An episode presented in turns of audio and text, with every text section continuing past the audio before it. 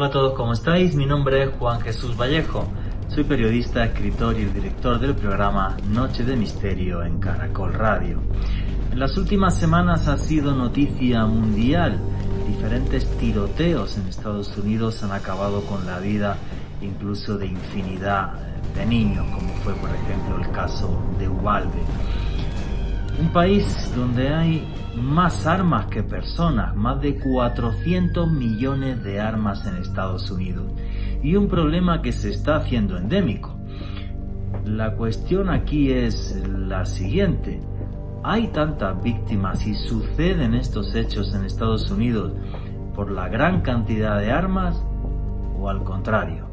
¿Es la sociedad norteamericana una sociedad enferma donde la gente enloquece y estalla en días de furia, acabando con la vida de otros ciudadanos. Un tema bastante complejo, a día de hoy muy de actualidad. Pero si queréis saber sobre esto y mucho más, no os perdáis el último podcast de Noche de Misterio. Masacres en Estados Unidos.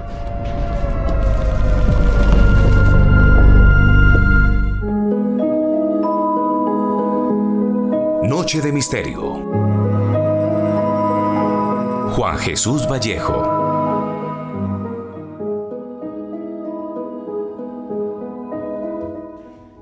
Vivimos en una sociedad tan enferma que pensamos que la violencia es como cuando la vemos en un videojuego. Vivimos en ciudades donde hay millones de habitantes y casi todos están solos. Vivimos en un mundo que perdió la cordura. Las últimas semanas lo que hemos estado viendo de noticias sobre lo que ha estado pasando en Estados Unidos es algo que impacta a todo el mundo. La nación más poderosa del planeta. Y sin embargo, la que desde mi punto de vista tiene más problemas mentales entre sus habitantes. Quiero decir, no conozco mucho Estados Unidos, he estado algunas veces en Miami, me encantó, me pareció una ciudad maravillosa y creo que Estados Unidos, como cualquier país del mundo, hay gente buena y gente mala. No creo que ni, ni, por nacer en Estados Unidos uno levite y por nacer en Estados Unidos uno sea un demonio. Yo que soy emigrante y que no creo en las fronteras, creo que, esto es con sinceridad hasta cierto punto anecdótico.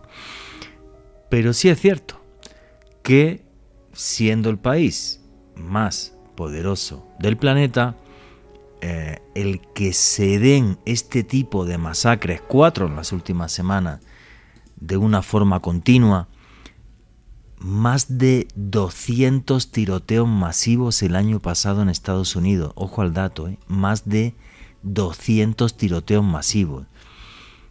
Nos hace pensar que realmente allí algo falla. No sé si es que, eh, bueno, el hecho de que uno cumpla 18 años, vaya al supermercado y se compre un fusil de asalto influye o no, o son otro tipo de factores, porque también hay países como por ejemplo Finlandia, eh, donde conseguir un arma es muy fácil pero en cambio no vemos este tipo eh, de, hechos, de masacres, de tiroteos. Para hablar de esto tenemos aquí a nuestro compañero Edwin Golaya, que de psicología sabe mucho más que yo, y nos va a dar su opinión sobre esto. Lo que sí es cierto es que nos han vendido hasta ahora el gran sueño americano, esta sociedad utópica, y a lo mejor no lo es tanto. Sí es por lo que yo sé, y me gustaría que todos los todos los noctámbulos que están en Estados Unidos ahora mismo escuchándonos, que nos escriban a través de, de Twitter, del numeral Misterio Caracol, cuál es su opinión sobre esto, pero sí parece que nos han vendido una sociedad pues que era completamente utópica y no tengo dudas de que es una sociedad donde que es el mejor país del mundo para hacer negocios. Ahora, en cambio, para vivir, pues empieza a ser preocupante eh, el tema. Ahora, ¿no será que el mundo está cada vez más violento y no hace falta más que aquí en Colombia levantarse por la mañana a las 8 de la mañana como hace un servidor o un poquito antes y poner ya las redes sociales y las tendencias en Twitter. Miles de personas diciéndose barbaridades. Ya no se respeta para nada la opinión del otro. Todos tenemos una opinión que es comparable a la del mismísimo Dios. Irrefutable.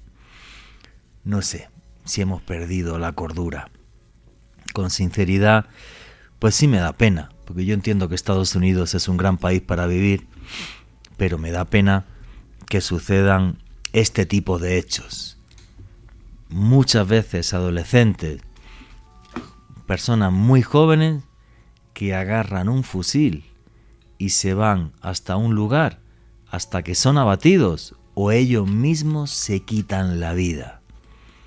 Inadaptados de la sociedad o una sociedad que hace inadaptados. Esa es la gran cuestión. Buenas noches, noctámbulos. Mi nombre es Juan Jesús Vallejo. Lo que queráis seguirme en redes sociales, mi Twitter es arroba Juan G. Vallejo, Juan J. E. Vallejo. En Instagram y en Facebook, Juan Jesús Vallejo. Y esto es Noche de Misterio. Y aquí lo que hacemos es periodismo de misterio. Nosotros os ponemos los hechos encima de la mesa y vosotros decidís qué hay detrás y qué no.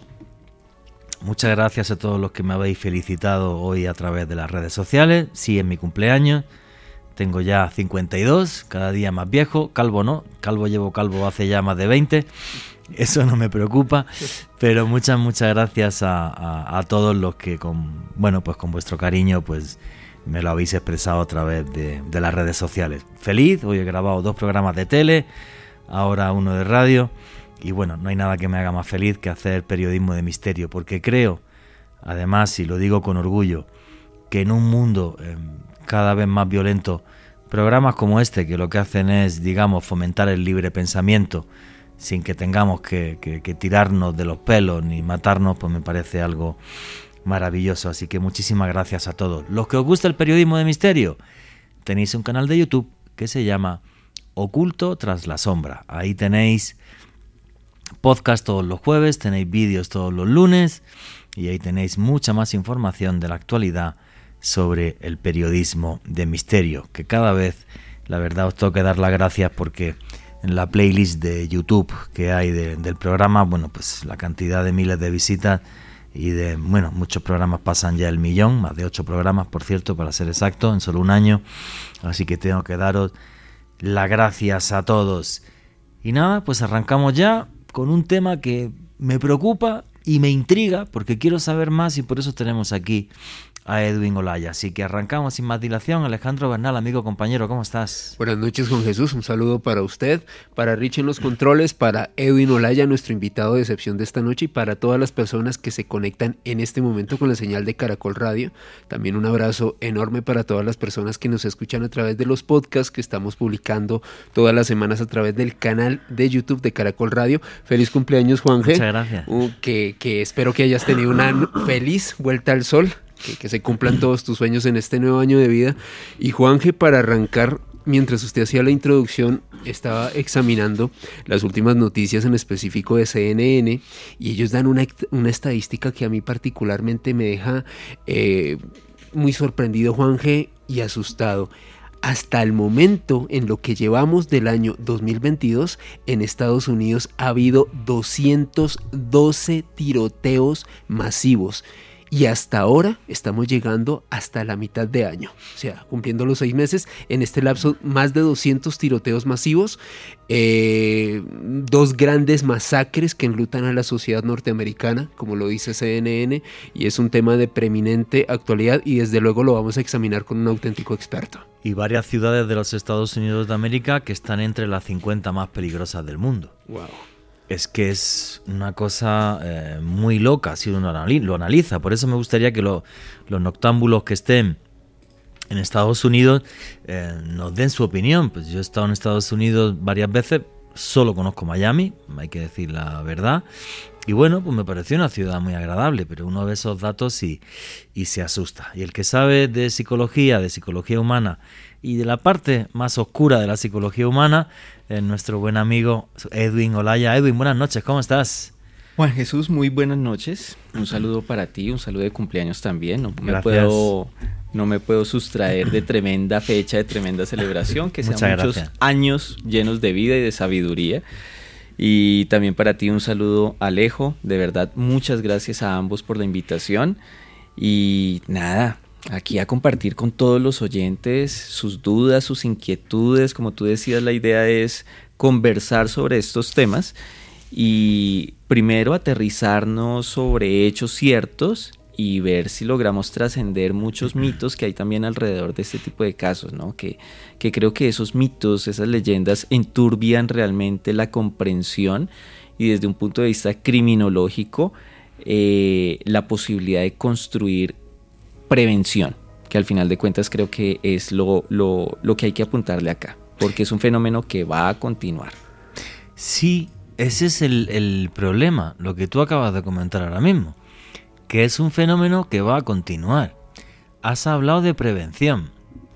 Yo creo que en Estados Unidos pues tiene que haber escuelas de psicología y universidades como Harvard, como Yale, que los psicólogos que hay allí no creo, no creo que sean malos ni estén mal formados. Pero esto parece que no lo previene nadie y que no hay forma ni, eh, ni, manera. Antes de empezar el programa, que un día deberíamos dejar el micro ahí antes de empezar el programa y luego poner las charlas que tenemos la media hora de antes de arrancar el programa, porque creo que son muy interesantes, hablábamos de, de ciertos fenómenos, ¿no? O sea, lo primero y lo que parece más incomprensible, y esto hay que hacer una radiografía de la sociedad norteamericana, es por qué en Estados Unidos infinitamente más que en cualquier otro país del mundo. ¿Cuál es tu opinión al respecto de esto? Mira, definitivamente un fenómeno complejo no se puede explicar a partir de una única causa. Eh, y este es precisamente un fenómeno complejo. Por lo tanto, aquí hay variables psicológicas. Acá de hecho ya en Twitter estoy notando que nos están aportando algunas explicaciones psicológicas. De hecho están mencionando a uno de los mayores expertos en el mundo sobre este tipo de fenómenos. Pero lo que suele suceder, Juanje, es que eh, en particular este tipo de masacres siempre tratan de explicarse desde lo psicológico o desde el control de armas o desde la televisión y los videojuegos o y así sucesivamente. Y el problema es que en Estados Unidos eh, yo veo varios aspectos acá. Lo primero tiene que ver, pero ojo, no es la explicación, no es la última explicación, no es la causal, es las armas, el ah, acceso a las armas. Pero ojo, yo, yo le decía a alguien, em, y voy a hacer acá una, un, es un chiste y además es malísimo, pero como para aquí perder un poco de puntos de, de autoridad moral. En este caso, este tipo de casos, cuando los tratan de explicar únicamente con, el control de armas, yo digo que es como ese mal chiste, repito, de la persona que le cuenta a otra, oiga, imagínese que mi pareja me está poniendo los cachos, los encontré en el sofá. Y el otro le dice, ve, ¿y qué hiciste? Vendí el sofá. Cuando se trata de reducir el problema al control de armas, en este tipo de situaciones claramente no se le está apuntando a un tema eh, efectivo. ¿Qué es lo que pasa con las armas? En Estados Unidos, y por favor corríjanme los que son eh, residentes en este país, pero las armas hacen parte de la identidad cultural del país. Está muy, muy enraizado. No es únicamente que aparezca en la segunda enmienda el derecho a poseer armas, sino que realmente hace parte de su reconocimiento como norteamericanos, como estadounidenses, perdón. Eh, y esa premisa con la cual se construyó, se configuró esa segunda enmienda de armarse para evitar, para, eh, para repeler cualquier ataque, se enraizó en esa conciencia colectiva, a tal punto que incluso las armas son un mecanismo de socialización en Estados Unidos. De ahí que conozcamos que hay un club La Asociación, La Na- asociación. Nacional del Rifle, que es gigantesca. Exactamente. Ni siquiera está claro el número de miembros. Se habla de 19 millones. Eh, o sea, bueno, pues a mí no me parece mal que la gente vaya a comerse una hamburguesa al campo y se lía a tiros con una botella de plástico. Hasta ¿vale? ahí todo bien. Hasta ahí todo bien. Sí, Pero claro. lo que implica eso es toda una validación además. Y aquí ya entra el tema, fíjense cómo, cómo empecé desde un tema cultural. Nos fuimos eh, por un lado social de cómo empiezan a socializar también, cómo empiezan a interiorizar ciertos aspectos y desde eh, el ámbito psicológico, eh, cuando tú tienes ese nivel, ese esquema de pensamiento con las armas, tú empiezas a naturalizar la violencia. Es decir, eh, las armas me sirven para resolver los conflictos. Y ahora sí sumémosle en este contexto, en este caldo de cultivo, cosas como las que han compartido en múltiples medios que nos comparten en este momento, que una persona puede tener algún tipo de alteración psicológica, que puede tener algún trastorno psicopático, que en el menor de los casos, y ojo con esto, en el menor de los casos tenga una enfermedad mental. Entonces, claro, hay toda una mezcla de aspectos que hace que esto no sea tan fácil de prevenir para un psicólogo solito, para un sociólogo solito. Es imposible. Y si vemos además eh, que desde el gobierno, llamémoslo de esta manera, si desde el establecimiento, se buscan son medidas reactivas como la que se propuso hace mucho tiempo de armar a los profesores, Sí, no sirve para nada. ¿sí? Eh, eh, eh, fíjense que esa misma propuesta está reflejando ese espíritu de 1800 algo cuando se escribió la segunda enmienda en cuanto a nos armamos para protegernos. Pero ojo que en ese momento era protegernos de, de- de foráneos. Aquí estamos hablando de, protege- de, de armar a profesores para proteger Que los alumnos no se maten entre sí. entre sí y a, ellos como profesores, porque obviamente en estos casos de tiroteos en la escuela cae, las víctimas son numerosas y variadas, entonces no es tan fácil. Pero fíjate que yo siempre he dicho algo y desde la criminología es un principio fundamental. Para poder hacer prevención efectiva, tú debes entender realmente cuáles son esos factores que promueven el fenómeno, la aparición del fenómeno. Pero si lo reducimos a que son psicópatas, a que son enfermos mentales, a que es por las armas, definitivamente nunca se va a lograr una medida efectiva. Sí, posiblemente sean muchos factores, pero eh, vamos a ver, eh, no sé, cu- cuando yo viajaba por Oriente Medio, pues yo recuerdo una imagen que me impactó muchísimo. Y es llegar un día a cenar en Tel Aviv y llegar un man al lado mío con un fusil de asalto, se lo puso en los pies y se puso en, la- en en lo- en las piernas, pidió y cenó allá al lado mío. Pero con toda la tranquilidad del mundo, no te creas que... eh, y, y toda la gente que iba conmigo estaba armada. Y en Israel no sucede lo que pasa en Estados Unidos. Ahí viene la cultura.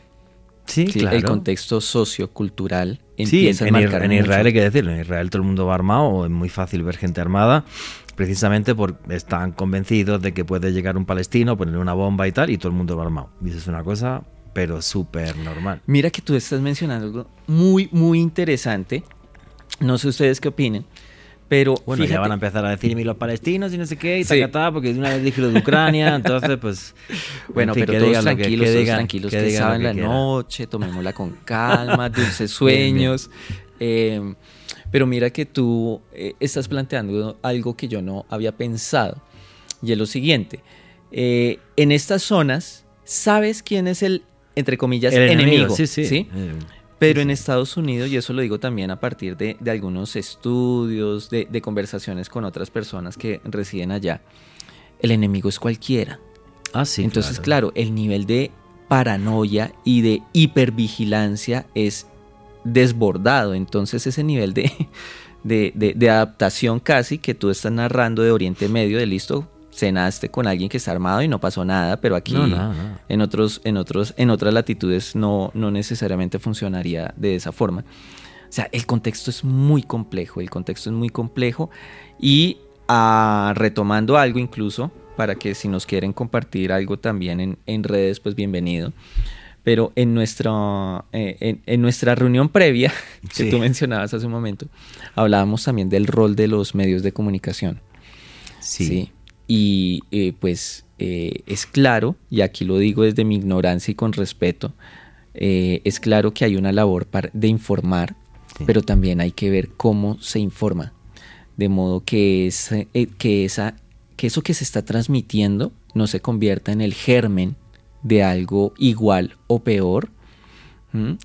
Eh, que es una de mis hipótesis, no tengo cómo comprobarlas. Hay algunos autores académicos que dicen que no, no se ha podido establecer esa relación causal entre vi una noticia de una masacre y entonces me motivé yo a hacer la masacre. No, no hay hasta ahora esa evidencia científica.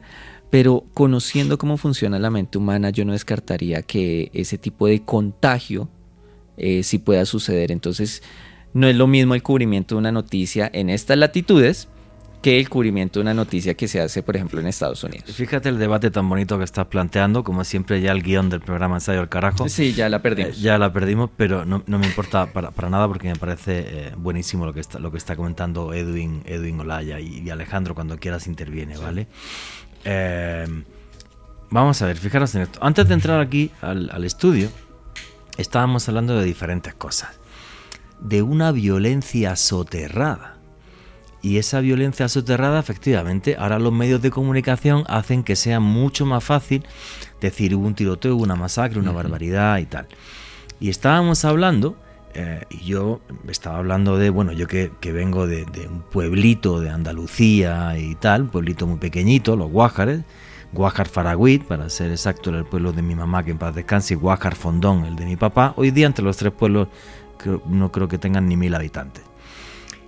Y yo recuerdo de niño en el pueblo unos envidias y unos odios y unas vainas y entonces de repente pues incluso un señor por una chumbera, que es una planta así, pues, no, pues le pegó un tiro a su sobrino y lo mató. Mm. Y cosas así. Entonces, pues cuando se habla de esto en España, pues se habla de la España profunda, que ya parece ser que no existe, porque ya no hay tanta pobreza, ya nos hemos ido todos a las ciudades. Es verdad que las ciudades son mucho menos violentas. Y entonces, Edwin y Alejandro me decían, no, pues date un paseo por las veredas de Colombia, que lo vas a flipar. Lo de tu pueblo es una cosa de, no voy a decir las palabras que dijimos, es una cosa de nada, es una cosa que no sabe. Y efectivamente, no sé por qué cuando las sociedades son como muy reducidas y tal, pues eso, paraíso pequeño, infierno grande, es unos odios y unas violencias y unos tal eh, absurdos. Eso por un lado, me gustaría saber vuestra opinión de esto, de esas sociedades pequeñas reducidas que nos parecen idílicas y idílicas no tienen absolutamente nada, de nada. Y luego otro fenómeno, a colación de lo que estaba diciendo Edwin Olaya. Efectivamente, los medios de comunicación hacen que este tipo de hechos le lleguen a todo el mundo. Pero es que ahora hay un tema que es clave. Y es que yo delante de este micrófono de Caracol Radio, que esto pertenece al grupo Prisa y le llega a muchos miles de personas, somos líderes de audiencia, más luego en YouTube, si yo digo una bestialidad y fomento el odio o la violencia o cualquier cosa, eh, obvio, mañana yo estoy en la calle. En las redes sociales, ¿no? No. En las redes sociales yo puedo hacer un foro de adoradores de Satán o de Adolf Hitler o de cualquier cosa o de cualquier vaina. Y si Twitter me cierra la cuenta, da igual, me abre un foro en la, en la web profunda, en la deep web, y ahí, eh, ahí tengo mis, mis aduladores y mis genios y tal, y historias. Y entonces, claro, ¿qué es lo que hablábamos antes de entrar acá? Y esto es una reflexión. Yo cuando pongo a las 8 de la mañana, entro en Twitter, o sea, vamos a ver en este país. Los uribistas, que la gente que me escucha fuera de Colombia, como la, como la derecha, extrema derecha. Y los petristas como izquierda, extrema izquierda. Todos a matarse todos los días, pero no se aburren, macho. O sea, pues yo tengo amigos míos que le votaron a Uribe y tengo amigos que le votaron a, a, a Petro. Ninguno de los dos tienen cuernos. Simplemente opinan distinto ante una serie de problemas que hay en este país que son brutales. Pero claro, ¿qué sucede? Que hoy día ya, por ejemplo, no tenemos políticos, tenemos líderes espirituales. Que esto es una cosa absurda. O sea, ridícula. O influenciadores, Juanje. Y influenciadores, ¿no? Y siempre están los unos y los otros. Y tengo que decir una cosa. O sea, yo hubo un momento que lo reconozco, hace un mes y pico, y lo llegué a comentar aquí, o sea, cuando se me ocurrió decir mi solidaridad con el pueblo ucraniano, hubo un momento que tenía ya tal paranoia de toda la gente que me atacó en redes sociales y tal, porque claro, es que si digo lo de Ucrania tengo que decir lo de Palestina, lo de Yemen, lo de Siria, lo de el, vecino de mi pueblo y el tal, porque si no soy un manipulador que solo cuento una parte de la violencia mundial, o sea, una cosa absurda. Obvio gente que no ha leído mi último libro, conspiración y cosas así, donde yo pues simplemente pongo los hechos en, encima de la mesa, ¿no? Y de un momento que me dio una paranoia que estuvo un día que dije, pues es que me piro de aquí, me cojo el avión y me voy a Madrid y me dan las ayudas al retornado y por lo menos el primer año ahí me entreso y el canal de YouTube, pues medio vivo y paso de esto, o sea, y de repente te sientes, claro que digo, bueno, pues ya me lo, me lo tomo con calma, no voy a hablar más del conflicto ucraniano ni de historia, porque por desgracia allí habrá un bruto que se llama Vladimir Putin que seguirá matando gente, pues porque supuestamente hay nazis en Ucrania, como si no hubiera nazis en Rusia o aquí en Bogotá o en cualquier país del mundo, por desgracia. Em, pero claro, esa presión de las redes y tal, y la gente que ves que está todo el día metido ahí, o sea, eso yo creo que hace que se nos vaya la bola. Y que sintamos una, opresión y una ansiedad y un tal absurdo. Pasa, yo tengo 52 palos, pasa eso a un chaval de 16 años de Estados Unidos, que sufre bullying, que no sé qué, que tacatá y qué historia. Como siempre, destrocé el guion. Em, básicamente, bueno, el último mes ha habido cuatro masacres en Estados Unidos. La más terrible, la que ocurrió el 23 de mayo, cuando un joven de 18 años mató a 21 personas e hirió a 15 más, muchos de ellos niños menores de edad un tipo que además ni siquiera tenía, Salvador Ramos, ni siquiera tenía relación con el centro em, educativo donde esto sucedió. Y estábamos hablando ahora mismo con Edwin Olaya y planteándole esto, pues hasta dónde em, em, las redes sociales están haciendo que esto vaya a, peor y, se quedó mm, que iba a hablar. Cuéntanos, ahí tienes el micro, habla todo lo que quieras, amigo. Y gracias, tenía el tema atravesado. No, Juan, lo que pasa es que tú tocaste eh, un punto que es fundamental, fundamental yo diría que en el estudio de la violencia en general, y es como las redes sociales empiezan a amplificar lo que sucede. Y de hecho tú decías, eh, los medios de comunicación, eh, los noticieros, periódicos, diarios, cubren por un tiempo la nota, pero en redes sociales esa nota puede durar el doble, el triple de tiempo, con matices de toda índole. Y por supuesto, esto también termina favoreciendo, primero, que la información le llegue a cabezas un poco no tan equilibradas, pongámoslo en esos términos para no utilizar etiquetas diagnósticas ni nada. Em, pero que también esa aceptación de los contenidos en redes termina, termine siendo un incentivo para que, como ya ha sucedido, algunos de estos eh, homicidas en masas, como se les denomina desde la criminología, utilicen las redes para transmitir sus ataques. Y, su ideología. y, bueno, sí. Y, más, y claro, eh, previo al ataque empiezan a compartir eh, sus ideas, todo, así como ha pasado creo que con la gran mayoría.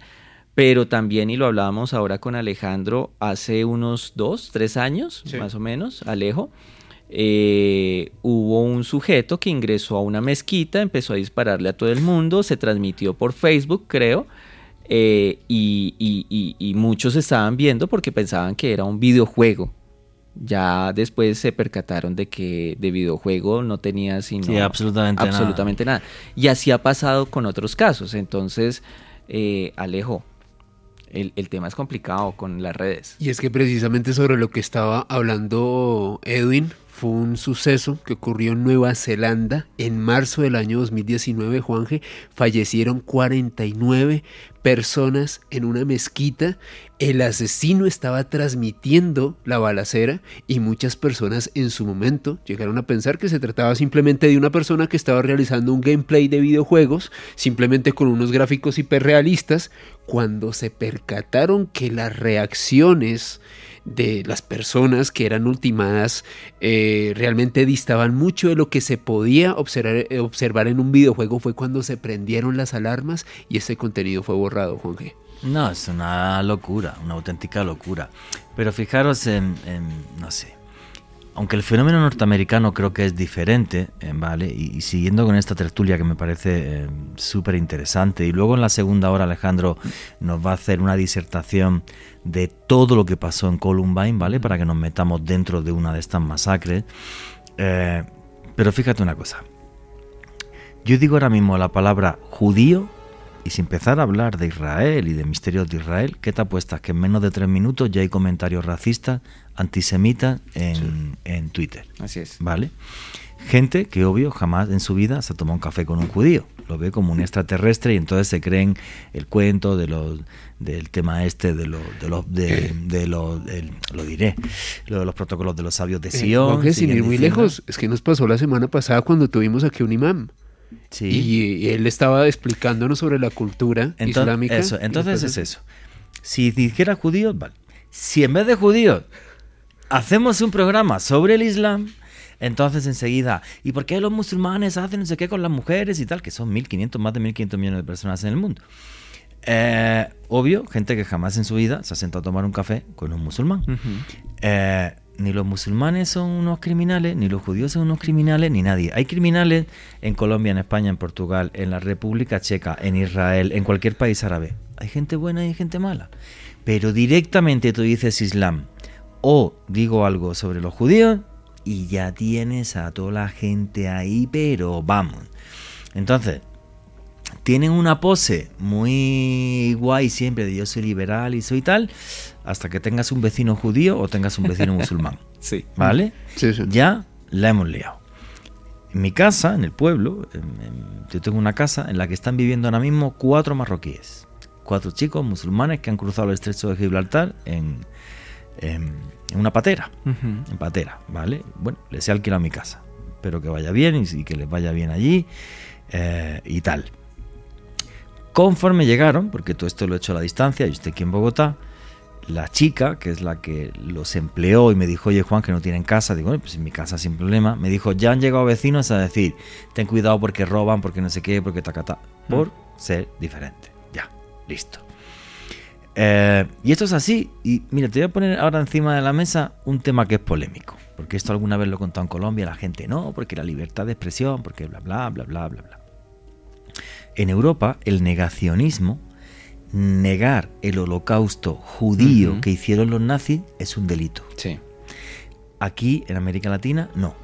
Yo puedo decir, inventarme pruebas y sacar fake news y montar un foro y lo que quiera diciendo que no, que es mentira, que los nazis mataran 6 millones y medio de judíos.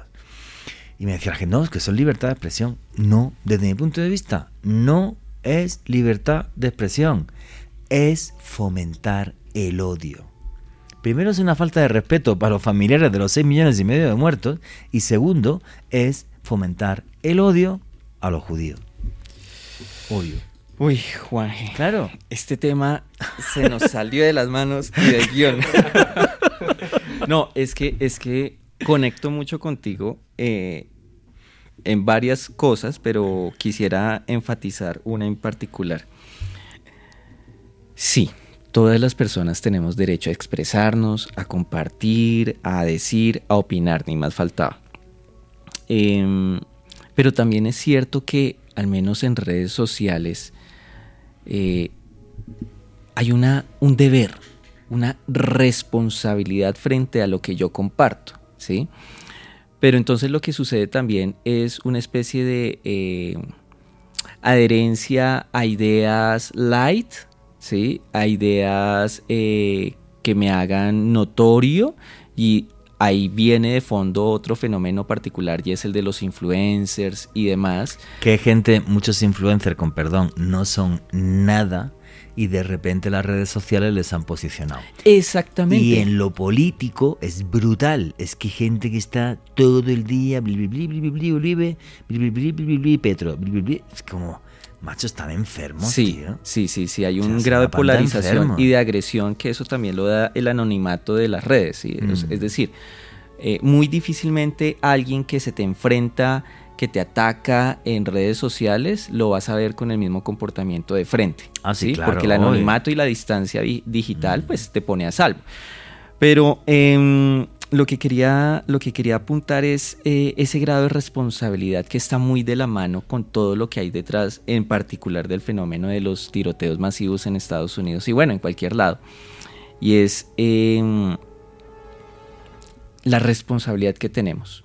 Yo en algún momento, incluso durante pandemia, recibí algunos comentarios no tan chéveres de leer y mucho menos de escuchar. Cuando yo decía, venga, si va a compartir una foto de una masacre, por ejemplo, si va a compartir una foto de un cuerpo, eh, ¿cuál es la intención? No impactar a la sociedad para que hagamos algo. ¿Seguro alguien se va a movilizar? Eh, ¿Una pelea por redes sociales seguro va a cambiar algo? Más allá de permitirle a usted expresar su agresión y su falta de realmente de argumentos, porque en la medida en que te estalles de ira, eh, eso habla de la calidad y solidez de tus argumentos. Pero bueno, no vamos a entrar en eso. El punto es esa responsabilidad en cuanto a lo que comparto, a confirmar fuentes, eh, eh, sobre todo en esta época de los fake news, y también ser muy conscientes de que estamos en una época de la ignorancia diseñada. ¿Mm? Sí. No, de hecho existe, existe y hay una, hay una, hay un área de la ciencia que se encarga de estudiar precisamente esa, la ignorancia y cómo se construye la ignorancia a partir de ciertos ámbitos, eh, no sé, eh, mercantilistas, políticos, científicos, etc. Pero el punto es que hoy se comparte desde el meme hasta una postura política sin argumentos, sencillamente para que los demás se enteren que yo pienso así y de mal a los demás. Y creo que tampoco así son las cosas. ¿sí? Sí, tenemos derecho a compartir lo que pensamos, pero también tenemos la obligación de respetar a los demás. Es complejo el tema. O sea, Sí, cierra esa caja, Juanje, porque No, aquí nos van a dar las 5 de la mañana. No, no, no te, no te preocupes. Fíjate, cuando estábamos hablando, porque bueno, hemos arrancado que si Estados Unidos, que si bla bla, y, y nos vamos a meter en la segunda hora. Arrancamos con la masacre de Columbine, que la va, la va a narrar súper bien Alejandro Bernal, como siempre. Porque bueno, como siempre que viene Edwin, destrozo el guion más de lo normal. Entonces, pero fíjate, porque efectivamente, yo creo, y es una, una, hipótesis mía, que el gran problema de los Estados Unidos es estos niños que se est- están todo el día solos, mm, con un bullying social, con una sociedad que les impone ser la guay de los cheerleaders o ser tal o mira por ejemplo una cosa que a mí me impacta mucho y que me perdone la gente que vive en Estados Unidos es cuando veo jugar a la selección de Estados Unidos de, de baloncesto o veo muchas veces me encanta la NBA la actitud chulesca de los jugadores y cómo celebran desde mi punto de vista del irrespeto una canasta o hay jugadores nefastos no recuerdo ahora cómo se llama este el que juega de número 4 en los Golden State Warriors ese tío no debería jugar a baloncesto lo digo así de claro o sea no, no me parece que que, eh, que que dé ningún valor. Pero bueno a lo que voy. Igual que ese tipo de personajes eh, eh, bueno, pues están como bien vistos eh, y tal, y, y- y son como, como triunfadores. El, el- el chaval que se aísla durante mucho tiempo y es un perdedor y entiende que la sociedad lo ha hecho un perdedor, se revela un día contra la sociedad, se lía a tiros y pum, pum, pum, pum, que es muy complejo. Ahora nos va a responder Edwin, ya está tomando nota y tal. Pero ahora, fíjate lo que hablo con algunos europeos. Los dos que estéis aquí sois colombianos, vivo en Colombia, amo este país. Cuando hace dos o tres meses un tipo pone una bomba en Ciudad Bolívar y mata... ¿Cuántos niños fue? ¿Y ¿Cuánta gente fue? ¿Y ¿Cuántos menores de edad? Fueron como 3, 4 menores de edad. Muy mal contados. que- o seis, no recuerdo. Algo así. Ah, Que nos lo diga alguien a través de Twitter, no sé, ¿vale? ¿Cuánta gente murió? ¿Visteis alguna manifestación en Bogotá de protesta? ¿Visteis ni tan siquiera a los que se les va a votar ahora para ver si son presidente del país poner un trino diciendo qué bestialidad? Si ha sido el LN, qué HP, todos los miembros del LN y sus simpatizantes? No. Yo como europeo, cuando veo eso, me escandalizo. y se lo digo a mi novia y digo, pero, pero, o sea, no es para que salga todo el mundo a la calle y diga, qué bestialidad, ¿quién puede simpatizar con eso? O sea, qué brutalidad. O sea, todas las sociedades del mundo, todas, tienen sus defectos y sus virtudes. No es la gringa y los gringos son malísimos y qué va, para absolutamente nada. Todas tenemos nuestros demonios y nuestros ángeles, absolutamente todas. En este país, desde mi punto de vista, lo que sucede es que como es tan, tan, tan, tan violento, la gente se vacunó y ya va de generación en generación. Como este país lleva en guerra, ¿qué? 50, 60, 70 años o más. Ya es como, ah, no, si solo han, ah, ¿cuántos han muerto? Seis. Ah, no pasa nada. Se convirtió en paisaje, lamentablemente. Sí, es. terrible. Yo, yo como, como, como extranjero acá, muchas veces lo flipo, digo, pero es como para que todo el mundo saliese a la calle y cortaran Bogotá entera y tal.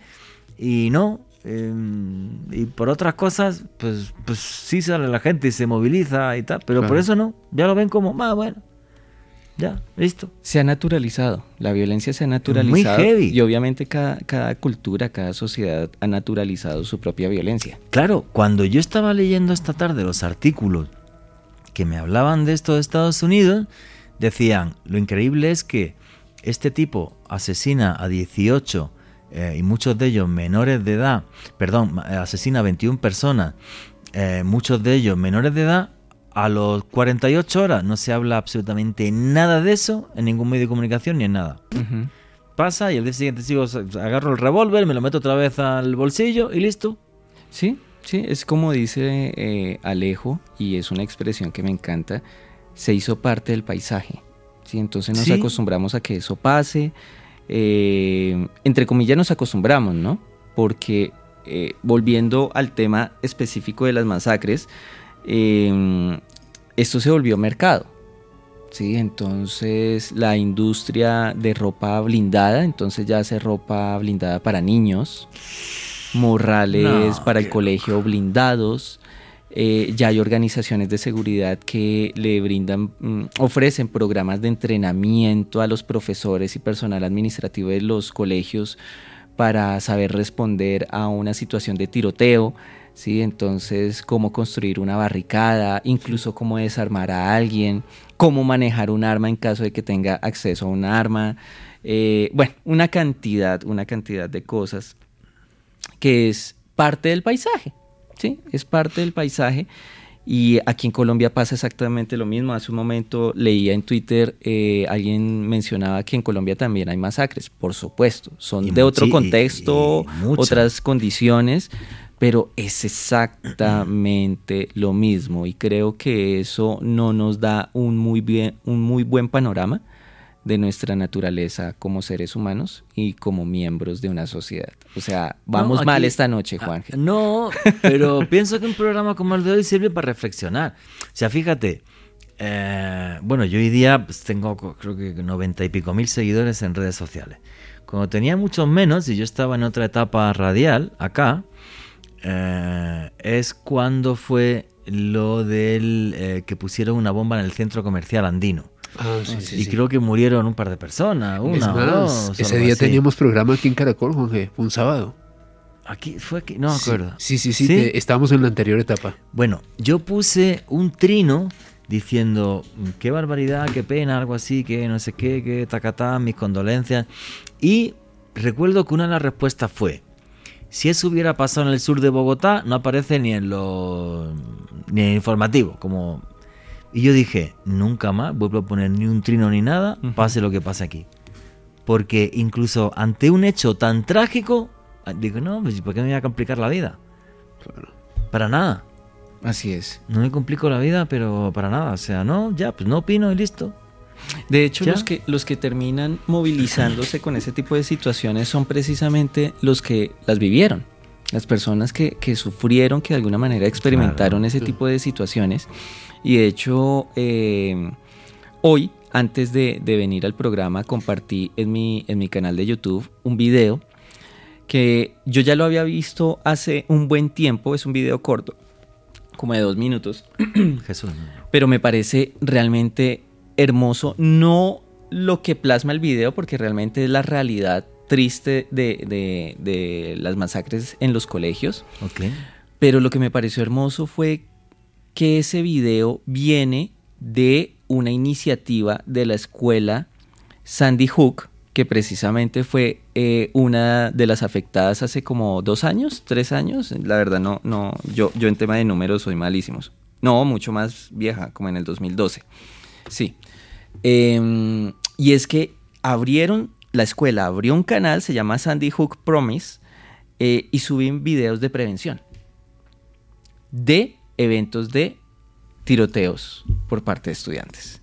Entonces el que les compartí además es una invitación a dejar de mirar y creo que eh, muy en el fondo está enraizado con, con la reflexión que tú estás planteando, Juanje, y es a no quedarnos en la superficie, Sí, a bucear. sino a, a observar con profundidad, con detalle. Eh, los invito eh, de verdad muy cordialmente a que vean ese video. Em, porque esa es nuestra realidad, ese video incluso muestra la realidad. Andamos con nuestras carreras, andamos con nuestros temas superficiales, solo centrados en nosotros, una cultura del egoísmo, de la vanidad, del narcisismo, y no nos damos cuenta de lo que está pasando Sí, alrededor. chao. Chao. Y resulta sí. que alrededor está pasando cosas gravísimas de las que no nos damos cuenta y peor aún, de las que no queremos darnos cuenta y nos vale 5 toneladas de la que sabemos. Ya, ya, ya me ofusqué, perdón. Nada, Entonces- nada, nada. No te Mentiras, pero, preocupes. pero, pero sí a veces ofende el grado y voy a utilizar la palabra de, de uno del- de las personas que está compartiendo en Twitter, la indolencia. La indolencia en Sí. misma duele. Sí, claro. Es una indolencia brutal. Es. es no sé, es, es- no sé. Yo, yo muchas veces analizo cosas y es como. No lo sé, ¿no? Quizás el, el haber jugado tantos años, tantos años a rugby y tal. Y. Y. Mira. Lo tramposos que son, con perdón, la gran mayoría de los jugadores de fútbol. ¿Vale? Mm. Y ese es el deporte socialmente más admitido, más admirado, tal. O sea. Y es como. No, da igual, mentir, eh, falsear, lo que sea, porque gano. De hecho, Y ese es el mensaje que le das a la sociedad. Eh, de repente, pues no sé, ¿no? Pues, pues cosas que, hemos, que estamos hablando ahora, la indolencia. Pero la indolencia aquí en Colombia, ante las masacres, atentados, tal historia, y, y luego es el... Yo ya lo resumo en el odio por el odio. O sea, da igual lo que diga, gente te va a odiar y gente te va a... Ya es como que gracias a Dios con los años cada vez más, aunque esto de Ucrania sí me afectó mucho, me estoy haciendo como un como un telón de acero, ¿no? Pues hoy, que es mi cumpleaños, y puse una foto de mi cumpleaños y luego estuve en Red Más y sal- grabé un programa de televisión y dos programas de televisión y puse una foto con mis compañeros que me regalaron una torta y tal. Sí. Bueno, pues un comentario súper ofensivo. Y yo me quedé flipando, pues, lo bloqueé. En tu cumpleaños. Sí, mi sí. Ok. es como que... Pero, no sé, digo, digo, se nos ha ido la bola. O sea, el odio por el odio. Sí, Sí, creo que todos es- hemos vivido de eso en algún Sí. momento en diferentes gradientes, pero sí, o sea, como que eh, creo que es Haruki Murakami, el Sí. escritor japonés, quien eh, expresó en algún momento que desafortunadamente algunas personas nacimos para caerle mal a otros. Pareciera que eso a veces suele Pero suceder. todos, hagas lo que hagas. O sea, vamos a ver, tener, un- tener una imagen eh, completamente aséptica es, es imposible. O sea, eh, hagas lo que hagas, eh, alguien te va, te va a criticar y te, y te va a odiar, ¿no? Eh, incluso fíjate, cuando toco temas de misterio y tal, ah, bueno, sí, los insultos de usted fomenta la pseudociencia. Y yo digo, pero sabes que yo no vendo homeopatía que hago periodismo, ¿me Ujú. entiendes? Entonces yo hablo de hechos, de cosas, de tal, traigo expertos, traigo tal. Entonces es, no, ya vivimos en eso, en ese odio por el odio y, y bueno. Y creo que hay un par de comentarios así dignos de leer de los noctámbulos. Aquí Felipe Muñoz Lozada nos dice lo siguiente, yo vivo en California, todos los días se presentan tiroteos, no de índole de, de masacre, pero sí con más de dos muertos. Realmente uno no sabe en qué momento lo alcance una situación de estas. Es triste, aquí la gente vive muy orgullosa de sus armas, las ven como estatus y pese a que son felices de adquirirlas, nunca entenderé eso, tal vez porque porque vengo de una región de Colombia que ha sufrido mucho por las armas. Aparte de que el acceso a las armas no es tan riguroso, el problema también radica en la salud mental de la población. Pienso que es la fórmula que, que ha llevado a muchas masacres aquí. Ese comentario me parece súper, súper sensato. Muy bueno, no, espectacular. Además que está sumando un tema, eh, otra variable, y es la salud mental. Claro. Las políticas de salud mental, que, que es responsabilidad del Estado. Eh, no estoy diciendo de ninguna manera que este tipo de fenómenos, así como otros, sean cometidos por enfermos mentales, porque ese también es un mito, ¿no? Es el, el psicótico que... No, no, no, no, no. Sí, estas personas por supuesto tienen algún tipo de alteración psicológica, eh, pero no tienen ese grado de enfermedad mental que les permite o que les impide conectarse con la realidad. No, ellos saben lo que están haciendo, ese mito de que, eh, o esos comentarios, no, es que de un día para otro mató a muchos. No, cuando uno empieza a mirar para atrás hubo muchas señales de, alarma eh, y eso nos dice, oiga, hubo algo eh, había una afectación en la salud mental, eh, no al nivel psicótico, pero sí que lo fue llevando junto con otros elementos a, terminar matando. Eh, y efectivamente es otra arista que le sale a esto tan complejo, la salud mental de una sociedad, de un país, Eso de un mundo. Pero, pero, pero en el fondo, cuando nos metemos en esto de los tiroteos en Estados Unidos, sí es una salud mental relacionada con un sistema social. Que ese sistema social tiene que ser, no lo conozco porque no vivo en Estados Unidos, muy fastidiado en muchas cosas. Mira, yo un día hablando con una norteamericana en, Madrid, me dijo una cosa que, que me impactó. Me dijo, mira, toda la reforma de salud de Obama no llegó a buen puerto y ni nada de esto, dice por lo egoísta que es la sociedad norteamericana. Eso me impactó muchísimo, en el sentido de decir, vamos a ver, un país, el Pentágono tiene un presupuesto de 800 mil millones de dólares al año. Y hay un detalle que es muy curioso. Casi uno de cada tres norteamericanos en su vida es fácil que pueda llegar a tener cáncer, porque es el país con más cáncer del mundo por habitante.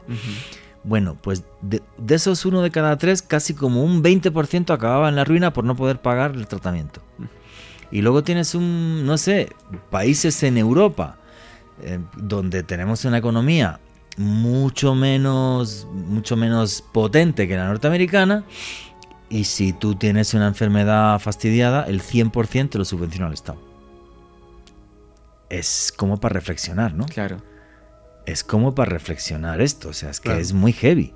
Pues a lo mejor no tenemos tantos portaaviones y misiles nucleares, pero si te pones enfermo, te vas a un hospital público y vamos, te tratan súper mega bien, está todo. Es más, los públicos suelen estar mejor que los privados, incluso en Europa. Claro. En Europa sí, en Europa, por ejemplo, los nuevos quirófanos, todos eh, los públicos pueden estar mejor que los privados. Bastante fácil, sí. Bastante fácil. Pero mira que ahí volvemos a un punto importante y es la responsabilidad del Estado. Y claro. Pero el Estado supuestamente lo hacemos entre todos los ciudadanos. Sí, Sí, sí, sí. Eso ¿Algún comentario más? ¿Alguna Aquí, arroba soy Lenin, uno nos dice lo siguiente. James Alan Fox, profesor de Derecho Penal en la Universidad de Northeastern University de Boston, menciona cinco características comunes de asesinos en masa un largo historial de frustración y fracasos, una tendencia a no aceptar sus culpas y a culpar a los demás, sentirse socialmente aislados y solitarios, un suceso clave que acostumbra desequilibrarles algo como una ruptura amorosa o un despido, y finalmente el acceso a armas de fuego. El trastorno del asesino determina la elección de víctimas. Eso me parece buenísimo. Acá hay algo importante y eh, es eh, porque a veces, claro, gracias, gracias por el aporte y es muy bueno. Entre otras cosas, yo mencionaba a este profesional, él es criminólogo pero es importante también leer la información en contexto, ¿sí? Porque aquí nosotros estábamos hablando mucho de los tiroteos en los colegios, en las escuelas, pero estos análisis y este, entre comillas, perfil o estas características que él ha logrado condensar no son exclusivas de los agresores, de los, de, de los que atacan en colegios. Porque, ojo, las cifras, las cifras que, que mencionaban ustedes eh, de tiroteos en Estados Unidos, y esto es importante mencionarlo, no corresponden a tiroteos exclusivamente en escuelas. Correcto. Sí, sí. ¿sí? Sí, sí, de hecho, correcto. ya que vamos a mencionar al profesor Fox, que, eh, de hecho a quien admiro y, y- y de hecho en su Twitter, por, quien el- por si a alguien le interesa seguirlo, eh, él comparte muchísima información, pero ojo con lo que les voy a decir, que es el dato que me parece más fascinante y tiene mucho que ver con las noticias, los medios, las redes, el cubrimiento. En los, en los últimos 34 años, solo 12, 12 de esas cifras de centenares de tiroteos han sido en colegios. Ok. 12. Todos los demás han sido en empresas, Supermercado. supermercados, eh, sitios religiosos. Discoteca. Exacto, pero veamos que, claro, por la calidad de las víctimas, fijémonos cómo centramos el interés y la preocupación en esos, en esos escenarios, pero de las cifras que ustedes compartían, esto es pan de cada día. Sí, Entonces. ¿qué sí, sí. pasa con esos tiroteos que, listo, no tuvieron 20, 30, 18, 15 víctimas, pero si hubo una, dos, Eso o es, incluso si hubo una porque se, se- se alcanzó a detener, pero es un fenómeno que abarca toda la sociedad, homicidios familiares. Entonces, también como leer eh, en contexto la información de estos profesionales, porque a veces eh, quedamos con mitad de la película y la película es muchísimo más compleja e incluso más interesante. Sí, eh, hay un detalle que de, esos cinco caracteres que comentó este noctámbulo, eh, uno que me parece que creo que es crucial, la soledad. Sí. Lo solo que estamos viviendo en, ciudad- en ciudades con millones y millones de habitantes. Y no sabemos quién vive enfrente de mi puerta en mi edificio.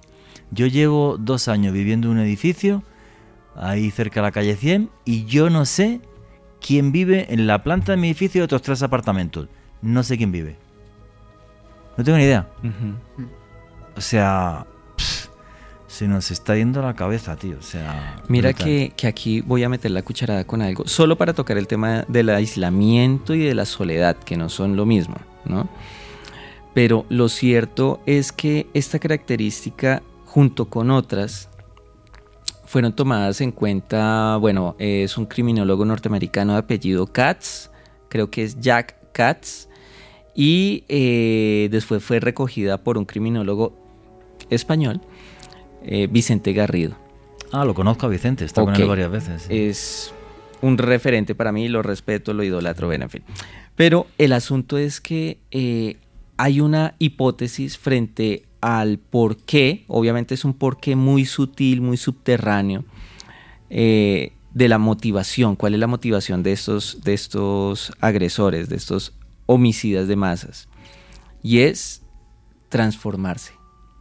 Transformarse. Sí. ¿Qué es lo que pasa? Como su presente es tan oscuro, carente de motivación, carente de emociones, Es un fracasado. es un fracasado en términos de lo que socialmente uno esperaría que sea una persona, que tenga amigos, que salga, que tenga un empleo, Un bueno, poco en de plata. que tenga plata, bueno, eh, ese es el estándar social. Pero al compararse con este estándar, estos individuos se encuentran que no tienen nada. De hecho, eh, yo lo menciono eh, en la investigación que hice del caso de, de Campo Elías Delgado acá en Bogotá. El tipo vivía con la mamá, ya era un cincuentón. Eh, sí le hice caras a Juanje. Perdón, se me salió. no. De hecho, tenía 52 años, bueno, en fin. Fíjate. Pero no tenía nada, no tenía esposas, no, no, no tenía esposa, perdón, no tenía familia, eh, sus amigos eran muy pocos y obviamente él tenía ciertas alteraciones mentales. Es decir, su realidad no era la realidad que le envidiarían. O sea, yo no se la envidio después de conocerle, además tenía problemas de sueño, problemas sexuales, bueno, De to- todo. De todo. Entonces, lo que plantean estos, estos académicos es que con el homicidio el agresor lo que busca es cambiar su futuro, reescribirlo. Así mueran. Eso Porque es que a los van a recordar diferente, no los van a recordar como el, como el fracasado, sino como el que mató, Como el castigador. el que mató en tal lado, el que, el que, el que dejó el manifiesto, entre comillas, que me parece una palabra muy grande para veces los documentos que suelen dejar ellos, pero es dejar un legado a través del cual se les recuerde de otra manera. Y aquí viene una reflexión muy mía, y es, hombre, cada vez que hablamos de estos casos, no les estamos cumpliendo su deseo. Y bueno, a mí mi madre me decía una, una frase que yo creo que viene muy, muy, a, muy, a, muy a pecho con esto. Me decía, odio te tengan, pero lástima no. Eso es un refrán muy Ah, español. sí. Ujú. odio, te ten- odio te tengan, pero lástima no. Efectivamente. Mm, mm. Precisamente sobre eso que comentaba Edwin, y bueno, espero que el tiempo nos alcance para tratar este tema, el de la masacre de Columbine. Hay algo, Juanje, que han determinado los especialistas, luego investigaron esta masacre que ocurrió en el 99, y es que dos de, los chicos, bueno, los dos chicos que lo perpetraron, comentaban reiteradamente que su intención era ser recordados como dos personajes que dejaban una huella de violencia en el mundo, inspirados por actos terroristas como el de Timothy, Timothy McVeigh, que fue un bombazo que pusieron en Oklahoma en los 90 en Estados Unidos, y eh, la secta de los Davidianos de David Koresh. Pues arranca y cuéntanos el caso con todo lujo de detalle, porque nos has puesto la guinda. Dale. Pues precisamente, Juanje, para hablar de Columbine me atrevería a decir que es probablemente una de las masacres estudiantiles que fue más mediáticas, Sí. que fue, que fue un antes y un después que supuso un debate sobre el control de armas en los Estados Unidos en el año 99, ocurrió el 20 de abril de ese año.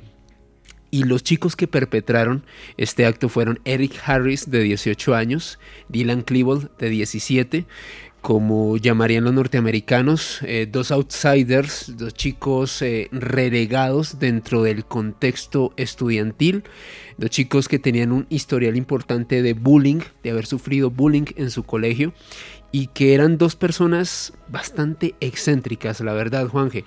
Un contexto rápido, y bueno, era algo que le comentaba Juanje hace unos minutos antes de entrar a, a cabina, una curiosidad.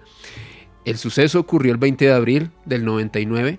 110 años antes, el 20 de abril de 1889, nació Adolf Hitler. Como, como dato curioso, esa misma, esa misma fecha. Y el 11 de septiembre de 1981, 20 años antes de los atentados a las Torres Gemelas, nació Dylan Klebold, uno de los dos chicos implicados en este hecho. Bueno, adentrándonos en la historia de ellos, Eric Harris nació el 9 de abril de 1981 en Wichita, Kansas, Juanje, eh, Edwin y Oyentes. Era el hijo de un piloto de la Fuerza Aérea de los Estados Unidos. Su madre, Catherine Ann Paul, era una ama de casa. A propósito, vamos a escuchar su voz más adelante porque hay un audio de ella llamando a la policía cuando está No, ocurriendo. el, el hijo de un piloto, alguien con plata, o sea, Exactamente. No, se crió de una forma pobre. Una persona relativamente privilegiada, Dylan Klebold, quien eh, nació en Colorado, hijo de una familia de pacifistas luteranos, un chico que nació aparentemente en un entorno bastante sano, por así decirlo. Los dos se, criaron en Littleton, allá en Colorado, y se conocieron en 1993, es decir, seis años antes de la masacre, eh, precisamente en Columbine, en ese mismo colegio. Se hicieron muy buenos amigos, como diríamos aquí en Colombia, parceros, compartían gustos, compartían también tristemente el hecho de ambos eh, sufrir de bullying, creo que eso también los hizo unirse, apoyarse mutuamente. Como dato curioso, Juanje, también sobre el perfil de estos dos personajes, Eric Harris, el que era hijo de un piloto, de, de un piloto de la Fuerza Aérea de los Estados Unidos, también era un chico que tenía buenos conocimientos en sistemas, de hecho eh, trabajaba, o más bien parte, eh, hacía parte del área de sistemas de la escuela de Columbine, y de hecho, eh, y este es un dato muy, muy bizarro, Juanje. Resulta que había un videojuego muy popular en la época, Doom. Sí, claro. un- yo creo que Juanje y todos eh, aquí, Sí, aquí claro. lo conocemos. Resulta que Eric Harris creó unos niveles de Doom y hoy en día, y perdón la expresión que voy a utilizar, son el santo grial de las personas que quieren buscar curiosidades en internet, los niveles de Doom que fueron creados por Eric Harris. No te puedo creer. Un O chico- sea, él era programador informático programador. y fue capaz de crear niveles diferentes de, De Doom, Doom. hechos por él y son el santo grial de los gamers. de los gamers. No te puedo creer. Es que haciendo la investigación, de hecho, se pueden, se pueden buscar como los Harris Levels, así se buscan, y hoy en día son realmente una pieza muy cotizada dentro de las personas que buscan curiosidades en ese ámbito. Bueno, lo cierto es que mm, durante mucho tiempo también se comentó que este chico Eric Harris, que tenía estas habilidades en sistemas, quizás eh, se vio influenciado por el uso de un fármaco llamado Luvox. De hecho, algunas personas llegaron a comentar que quizás ese fármaco eh, hizo que tuviese esas tendencias violentas hasta cierto Pero punto. Lubox es un antidepresivo, juraría, ¿no? Sin embargo, Juanje, eh, evaluaciones posteriores establecieron que de todas maneras este tipo, este chico ya tenía un contexto bastante complicado en su colegio y de su entorno y de lo que rodeaba y de esa y de esa pasión que tenía de diseñar en niveles de, de- de un juego violento Doom, un, juego shooter en tercera persona. Ah, claro, no todas las personas que juegan videojuegos tienen esas tendencias, simplemente era- Eso es fundamental que lo digas, o sea, Sí. porque si tú juegas a videojuegos y tu cerebro está bien, diferencias lo que es la realidad y hacerle daño a alguien de un videojuego que es un mundo virtual donde eres un héroe que mata a zombies o hace lo que sea. Exactamente, Juanje. A tanto a Eric Harris como a Dylan Klebold les, se les conocía en el colegio como los outcast, los excluidos. Así lo llamaban Los sus compañeros. excluidos. Y este, este detalle, Juanje, es, es muy fuerte que les voy a, a comentar a continuación. Cuando las autoridades ingresaron a investigar el material que estos chicos tenían en sus habitaciones para intentar determinar un móvil por el cual habían hecho lo que hicieron después de la masacre, que luego se las detallaré eh, en unos minutos, resulta, Juan, que encontraron un video.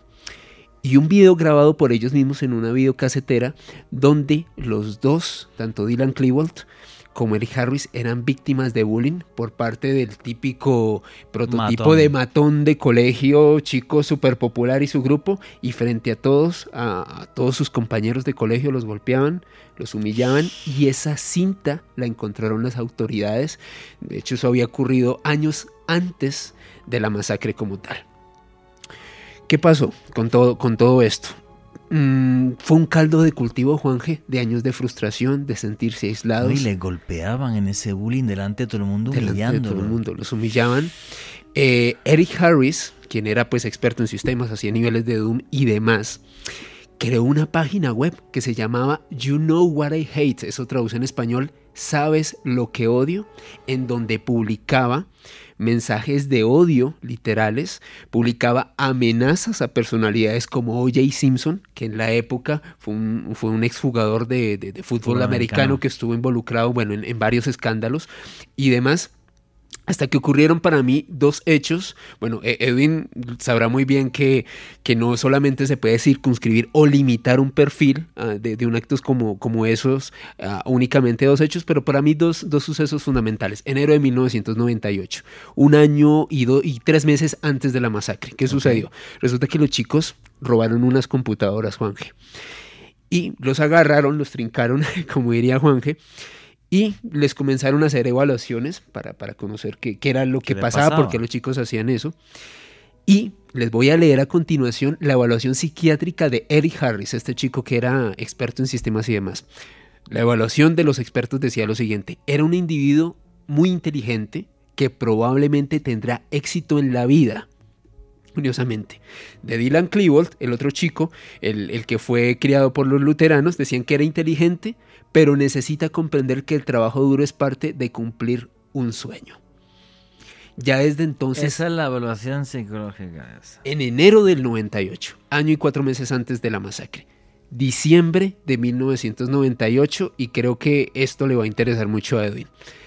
Los profesores les ponen un trabajo, un trabajo práctico, o una tarea como diríamos aquí en Colombia, y los chicos se les ocurre hacer un video presentado como trabajo final llamado Hitman for Fire, algo así como Hitman para contratar. ¿En qué consistía este video? Una representación de ellos agarrando a tiros a muñecos que representaban a sus compañeros. Oh, oh. Cuando los profesores vieron esto, Eh, eso, eso comentaban las autoridades. Es muy raro que nadie dio la alarma en su momento al respecto. Fue bastante curioso, particular. Y bueno, nos vamos ahora sí a lo que sucedió 20 de abril de 1999. Ya los chicos habían decidido, ya habían planeado pues, eh, realizar este acto. Llegan a la escuela, se encuentran a uno de sus compañeros, Brooks Brown, que era amigo específicamente de Eric Harris, que es como el, gran protagonista de esto. Y Brooks le dice, oiga, pero ustedes por qué no, no llegaron a la clase? Pues ustedes normalmente vienen a clases todo el día, ¿por qué no vinieron? Eric Harris se acerca y le dice, hermano, váyase ya. No tiene nada que hacer acá, váyase ya. Brown se le hizo raro. a un amigo. Sí, a un amigo que tenía en el colegio, o sea, pero, o sea, porque me dice que me vaya, si, si es más, en ese momento todavía estaban en horario de clase, le dijo, váyase ya, lo quiero ver ahí. ¿Cuál era el plan inicial de ellos? Ellos querían detonar unos explosivos en la cafetería y con eh, pues, la bomba y el estupor que esto produjera, a los estudiantes que fueran saliendo los iban a acribillar. Era el plan inicial. O sea, ellos llevaban las armas y los explosivos en bolsas de, deporte, ¿no? Exactamente, para que no unos maletines, para, pasar desapercibidos. Como dato curioso, antes de eso, eh, las armas no las pudieron comprar ellos, se las facilitó un señor que se llamaba Philip Durán, un compañero de ellos, en una pizzería donde ellos trabajaban en sus ratos libres, que era una persona que ya era mayor de edad, que tenía el permiso para adquirir las armas, las compró y se las suministró a estos chicos. Regresamos, 20 de abril de 1999, se encuentran a Brooks Brown, le dicen váyase, ponen los explosivos en la cafetería, no detonan, se desesperan, sacan las armas, y a tiro. Y le disparan a todo lo que se mueve. Les voy a dar las, las estadísticas específicas. El tiroteo arrancó a las 11 y 17 de la mañana. Dispararon más de 900 balas. No te puedo creer. más de 900 balas. Juanje, ellos, eh, aquí estaba mirando. 900 creo que hora y media, algo así, porque aquí, aquí tengo la, estadística, más de 900 balas, Juanje, oficialmente asesinaron a dos estudiantes y a un profesor. De hecho, tenemos un audio que me gustaría eh, que escucháramos a continuación sobre lo que se vio el 20 de abril de 1999 en Columbine. Columbine, hogar de los rebeldes.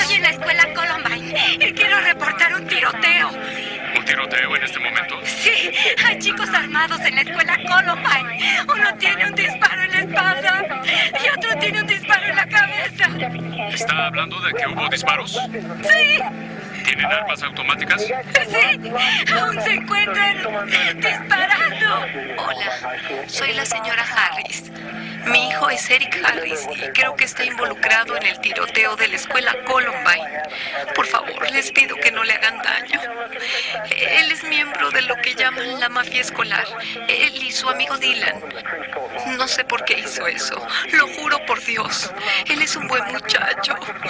Sé que he estado actuando en una forma extraña los últimos días, pero nunca me imaginé que pudiera hacer algo como esto. Creo que los de la mafia escolar, sus amigos, lo incitaron para que hiciera esto.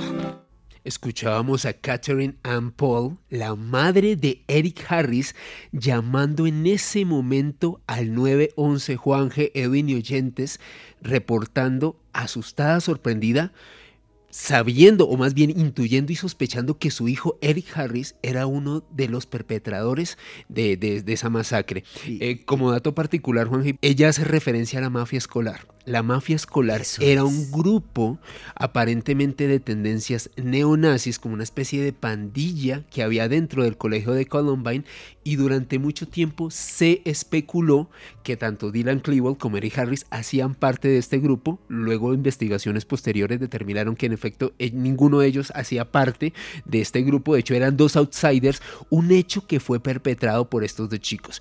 ¿Qué sucedió? Nuevamente les digo, 11 de la mañana, más de 900 tiros asesinan a 12 compañeros, un profesor. Llega un momento, Juanjen, que ellos se sienten acorralados, que no hay salida, y literalmente se disparan mutuamente en la biblioteca de la secundaria de Columbine, y de esa manera terminó ese infierno el 20 de abril del año 1999.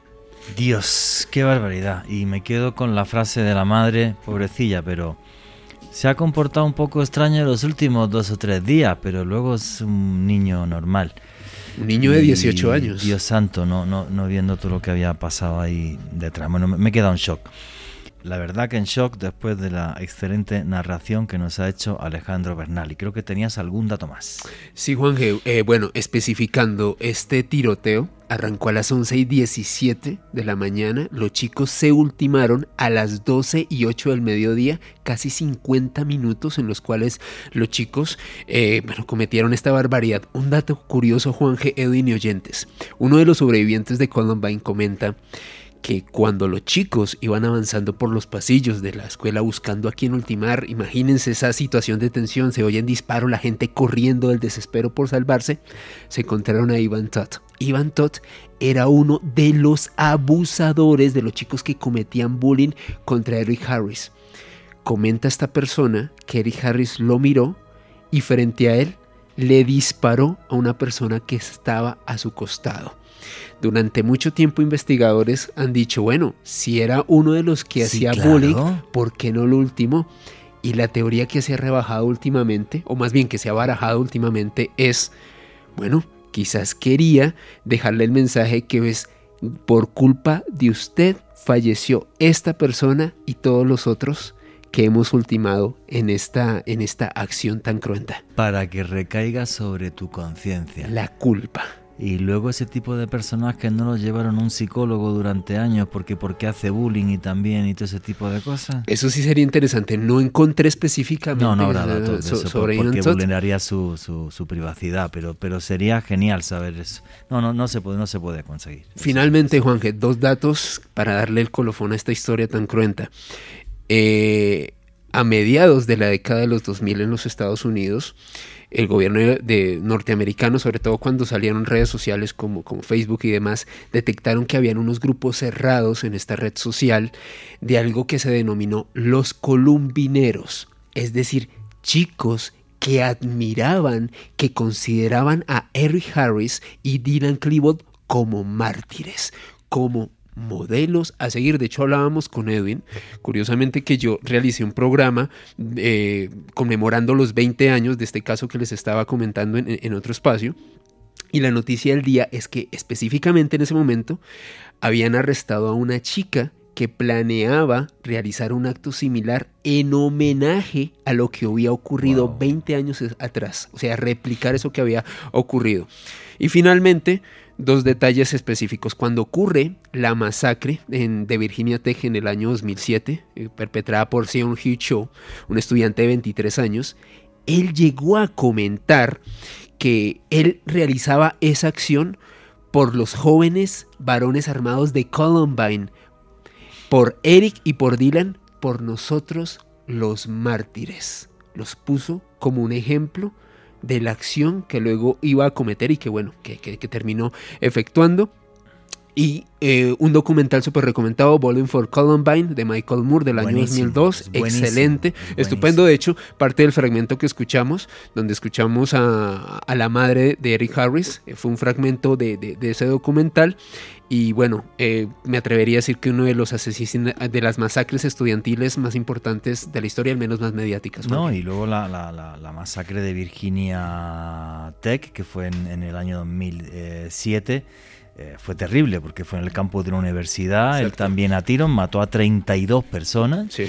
y luego exactamente igual se suicidó. Edwin, ¿qué podemos decir ante, ante la historia que también nos ha narrado Alejandro Bernal? ¿Cómo nos metemos en la mente de estos dos chicos? Es que ese es el tema. Es una. Bueno, primero no, no, no puedo avanzar sin antes eh, felicitar al narrador de historias. Lo ha contado súper bien, sí señor. Sí, sí, sí, sí. Linda noche les espera a nuestros oyentes después de esa narración. Gracias. Eh, ¿Cómo entrar? Por inferencia. ¿Cómo por inferencia? Claro, porque eh, a propósito del, de- del cuestionamiento de, bueno, ¿y por qué no le disparó a su, a Sí, su, eso es brutal. a su bully? Eso es brutal. Eso no- yo, yo La- todavía La respuesta solo la tenía él. ¿sí? Todo lo que podemos hacer es aventurar Hipótesis. eh. Y esto es, digamos, una de las mayores complicaciones al estudiar este tipo de casos porque en la gran mayoría de una manera u otra ocurre algo que en la literatura criminológica se ha denominado suicidio por policías. Suicidio por policía. Exactamente. ¿Qué implica el suicidio por policías? Que eh, el homicida ¿m? em, se pone en, en una situación tal que solo va a salir muerto. ¿m? Ya sea que se enfrente a las autoridades, como a veces sucede, o Se suicida. ¿eh? que se suicide. ¿Mm? En este caso, ellos ya tenían, porque eso sí en documentos ya eh, de ellos eh, que se encontró después, Sí. ellos ya tenían acordado que se iban a quitar la vida. Sí, de hecho, sobre lo que dice Edwin, y perdóname por Dale. interrumpirte, No, no, no, no. Dylan Klebold, que era el, el chico que fue criado por, por, por luteranos, eh, él ya tenía unos escritos, Juanje, donde comentaba que él ya pensaba quitarse la vida y que veía este hecho como una forma un poco más grandilocuente de liberarse de su sufrimiento. O sea, él ya había decidido quitarse la vida, pero vio que esta era una forma un poco más creativa, por así decirlo. No, pero es que hay un detalle aquí que es súper importante y es Virginia Tech, suicidio. Me voy 21 de marzo de 2005. Escuela Red, Red Lake, suicidio. Columbine, suicidio. O sea, muchísimos de ellos Claro. se acaban quitando la vida o están pegando tiros hasta que los liquidan. Exactamente, de hecho un caso emblemático que es de, tristemente ha pasado a la historia, pero yo creo que marcó mucho, fue el de el tiroteo en la Universidad de Texas en el 66. Sí. ¿Mm? Charles Whitman se subió a la torre a 27 pisos de altura aproximadamente de la universidad y desde allá empezó a dispararle a todos abajo. ¿Mm? Eh, pero no sin antes, eh, más temprano, perdón, el día anterior, la noche anterior, matar a su mamá y a su esposa. Wow. Y después se va con los pertrechos y demás. Y hay un enfrentamiento en el último piso en donde estaba con unos policías y unos ciudadanos que dijeron hay que parar esta vaina porque duraron casi una hora y, más de una decena, casi dos decenas de muertos.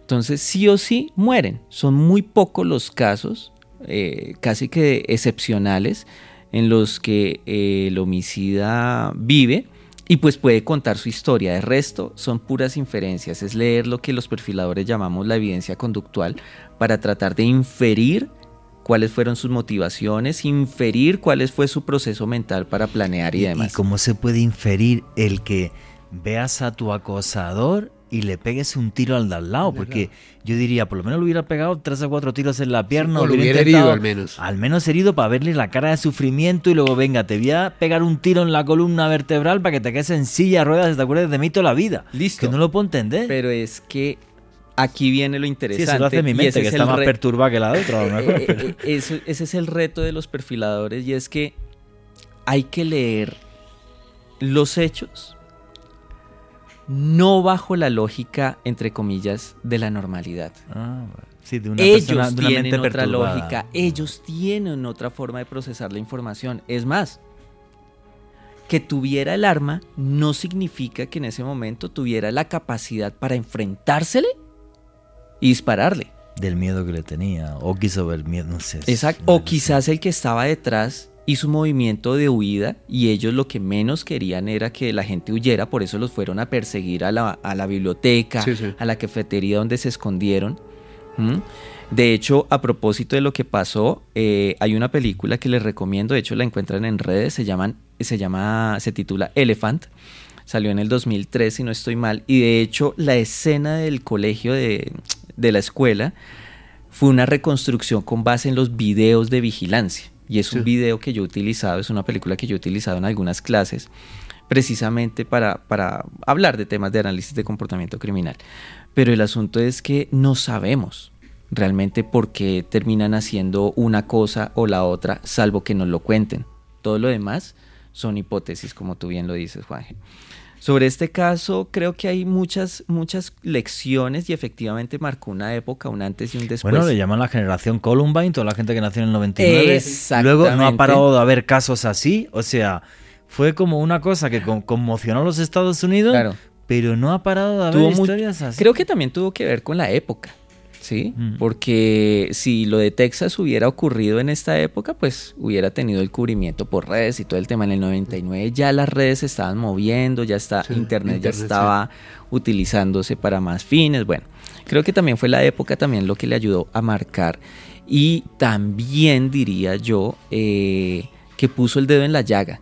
Fue la excusa para poner el dedo en la llaga frente al control de las armas. Y pues lo mencionaban ahora, eh, el caballito de batalla inicialmente fue Michael Moore con sus, Sí, con sí, sus ese documentales, documental porque fue buenísimo. varios, pero eh, por excelencia Bowling for Columbine.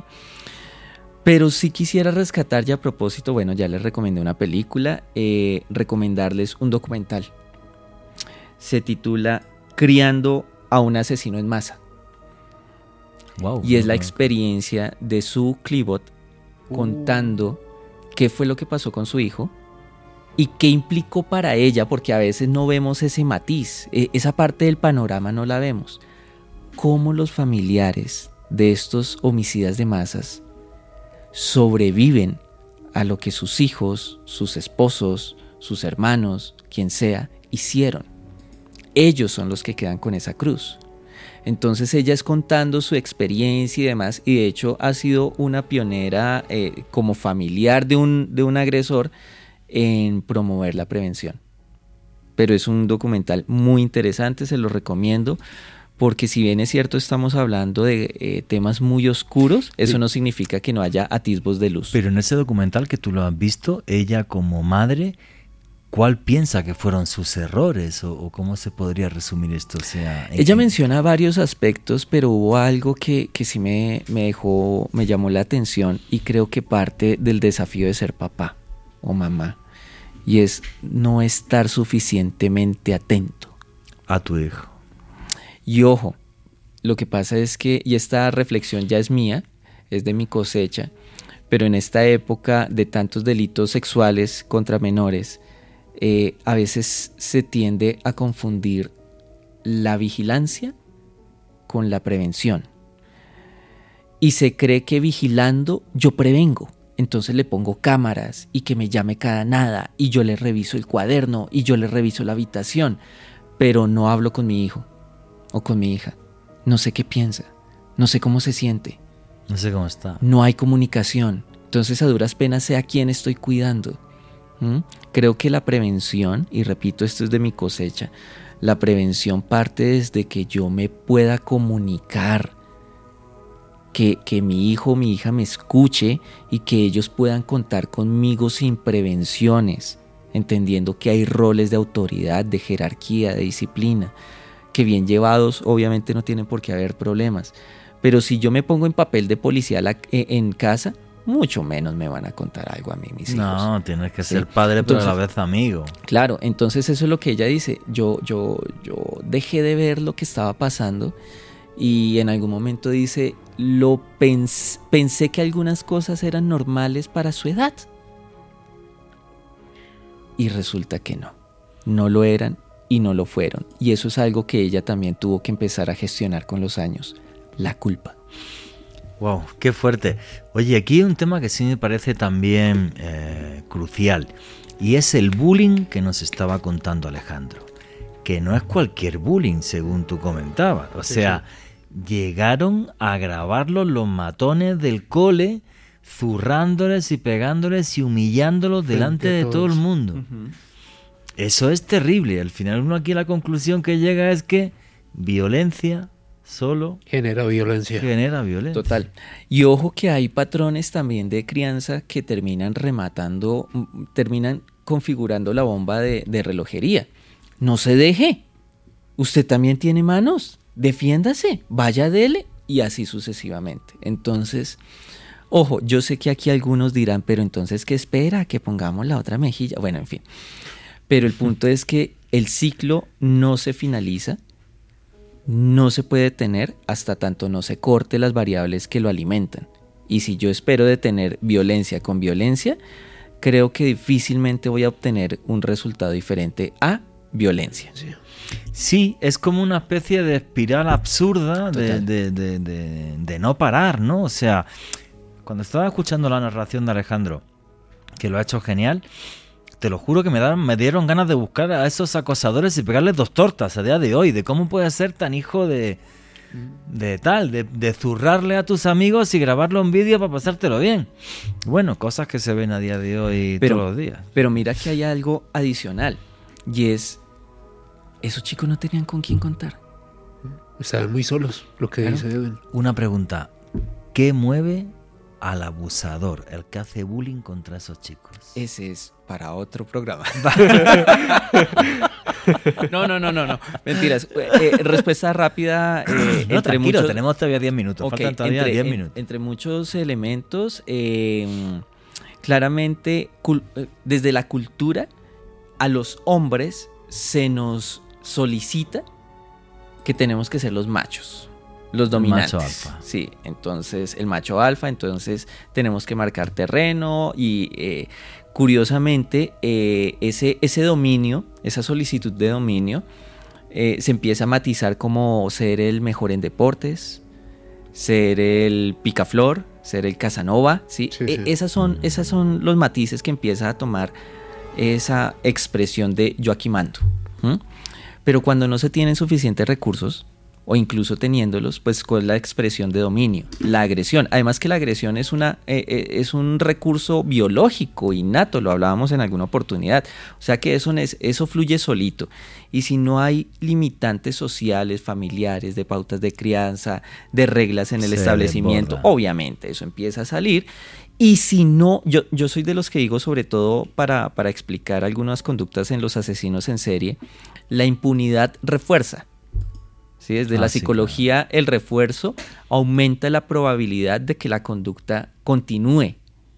Entonces, en este caso, si no hay castigo, Va a ¿m? seguir haciéndolo. lo va a continuar haciendo y ya no será, dentro de unos años no será el bully del colegio, sino será el jefe maltratador, por decir algo. ¿Sí? Pero detrás de todo eso también puede haber incluso carencia de afecto en el hogar, entonces empieza a compensar una cosa con la otra, el afecto de los amigos, eh, al verlo como el malo, compensa la falta de afecto y de socialización en su hogar, o sea, es, muy complejo, el fenómeno del bullying de hecho también es muy complejo y, y abarca también muchísimas esferas, la familiar, la social y sobre todo las entidades educativas. No, eso te iba a decir, o sea, cuando yo escucho la narración de Alejandro pensaba que, aparte de todo y de querer poner a los profes con pistola, eh, las, eh, bueno, los colegios y lo- los sitios educativos deberían de tener un mayor, un mayor control con eh, el abuso de unos niños sobre otros. Bueno, ya no eran niños, estamos hablando de adolescentes. Sí, Pero muy seguramente eso viene desde niños. Sí, O sea, los problemas no arrancaron Sí, el sí, año sí. Sí. Eso, eso- eso- eh, eso se viene gestando y es lo que nos cuentan las historias de muchos de estos, en, en estos casos. Eso no surgió el año anterior ni hace dos No. años. Incluso hay historiales, hay unos. Yo, de hecho, tenía el de Virginia Tech. Tenía un historial larguísimo, más o menos desde el 2004, 2003, si no estoy mal, de atención por psiquiatría. De hecho, yo revisé algunas de los dibujos. Yo, yo para esa época conseguí incluso una obra de teatro o, de- o un guion de televisión, no recuerdo cuál de las dos, que él escribió porque él era estudiante de literatura. Y el componente violento es altísimo. Claro, para alguien puede ser el futuro Tarantino, Tarantino, sí. pero viéndolo en contexto, y de hecho le recomendaron supervisión Wow. porque veían algunos contenidos muy peligrosos y la supervisión duró hasta un tiempo. Y chao. ya, y chao. Dios santo, menuda radiografía nos, estamos haciendo de- de- del mundo que nos rodea, de la sociedad norteamericana, en este caso, porque por desgracia pues ha sido noticia eh, todo lo que ha pasado en, en Estados Unidos, pero bueno, en resumen, creo que brutal. Y es como, no sé, eh, violencia que, que- que alimenta violencia. Luego una cosa también importante que he visto que se repite mucho es como, como un detonante.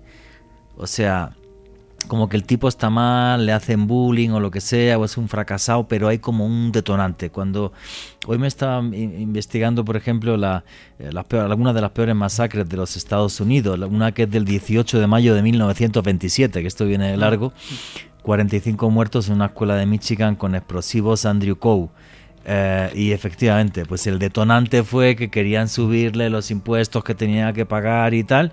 Y pumba, explotó. Pero obvio, el problema, los impuestos no provocaron la No, masacre. exactamente, que, era, que era lo que Alejo nos, nos leía hace un momento, que nos compartió uno de, los, de, de las personas en Twitter, y es que lo que se ha logrado encontrar, sí, previo al ataque ha habido una situación de crisis. ¿Qué implica una crisis? Que se alteró tu estabilidad, tu, la normalidad, entre comillas, de, tu, de tus días, de tu cotidianidad, y al no tener los recursos para manejarte ante esa crisis, pues obviamente estallas. Boom. Boom. La, Pero go- sí. la gota que colmó el vaso. De hecho, en el caso de Cho, es que lo tengo muy presente porque yo lo revisé mucho. eh, en su momento me pareció muy interesante. Eh, pareciera que la crisis, el, el precipitante en el caso de él fue que se le declaró a la chica a la que, que- que le gustaba y la chica le dijo no, o sea, Tan loquito. gracias, pero no gracias. Y de hecho ella fue la primera que mató. Y al novio. A ellos dos los mata en un bloque diferente de la universidad. Y la masacre ocurre en otro bloque. Entre bloque y bloque el camino más o menos una media hora. Y él ya había y en ese tiempo él mandó un video, creo que a las eh, cadenas de noticia, contando porque había hecho lo que todavía no ibas, no, lo que estaba por hacer. Wow.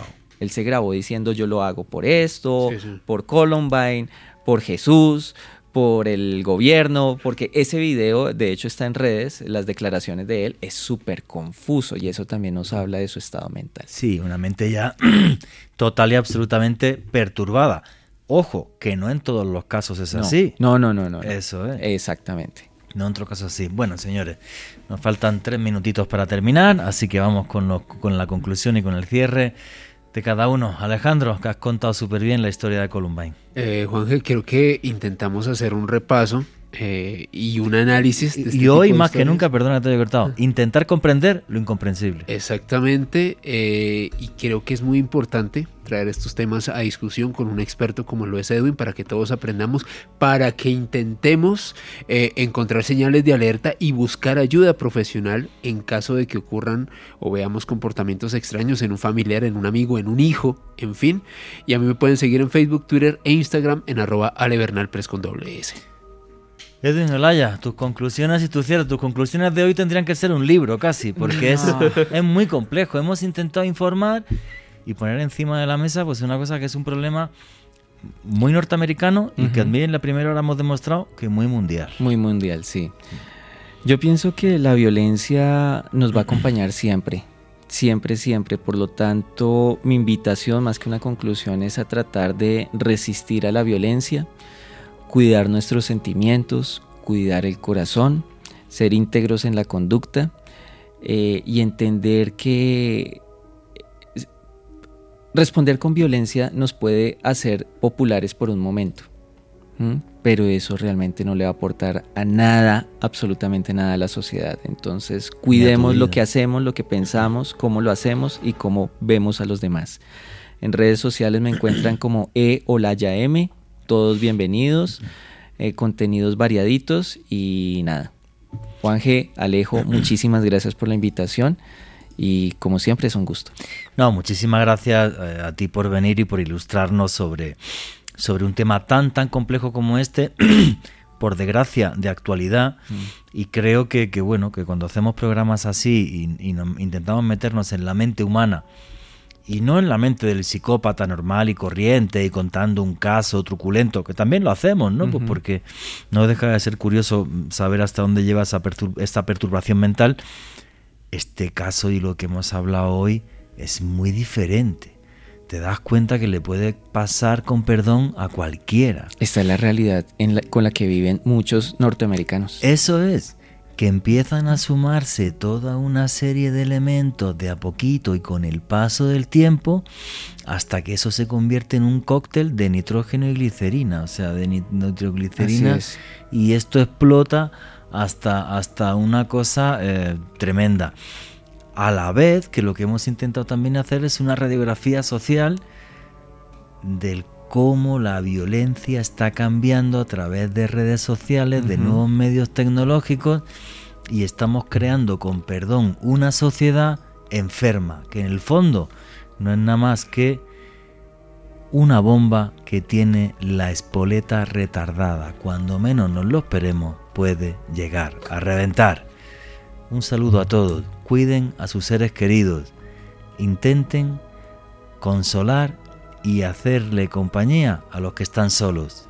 Y nunca, nunca olviden que vivimos en un mundo mágico porque está repleto de misterio.